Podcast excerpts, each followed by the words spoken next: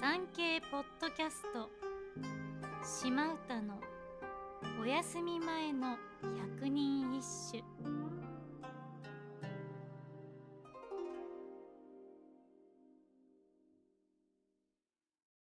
第43番。相見ての後の心に比べれば昔はものを思わざりけり。ゴンチューナゴンアツタダ。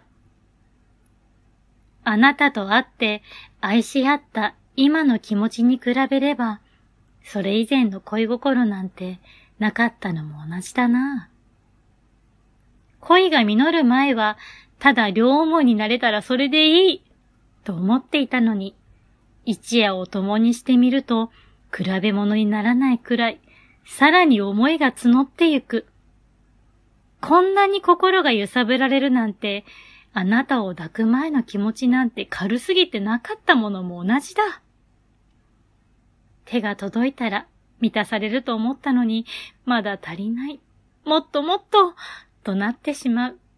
人って欲深いですよね。作者の藤原の厚忠は、エリートでイケメンで、歌を読ませても、楽器を演奏させてもパーフェクト。日の打ちどころのない超色男。ということで、女性関係もかなりお派手だったとか。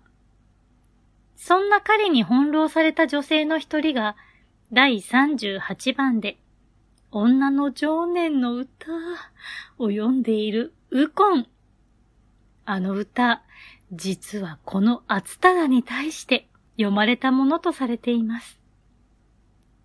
厚忠は38歳という若さで、菅原道真のたたりを受けなくなったと言われていますが、ウコンの歌が第38番というのも何かしらの因縁を感じます。考えすぎでしょうか。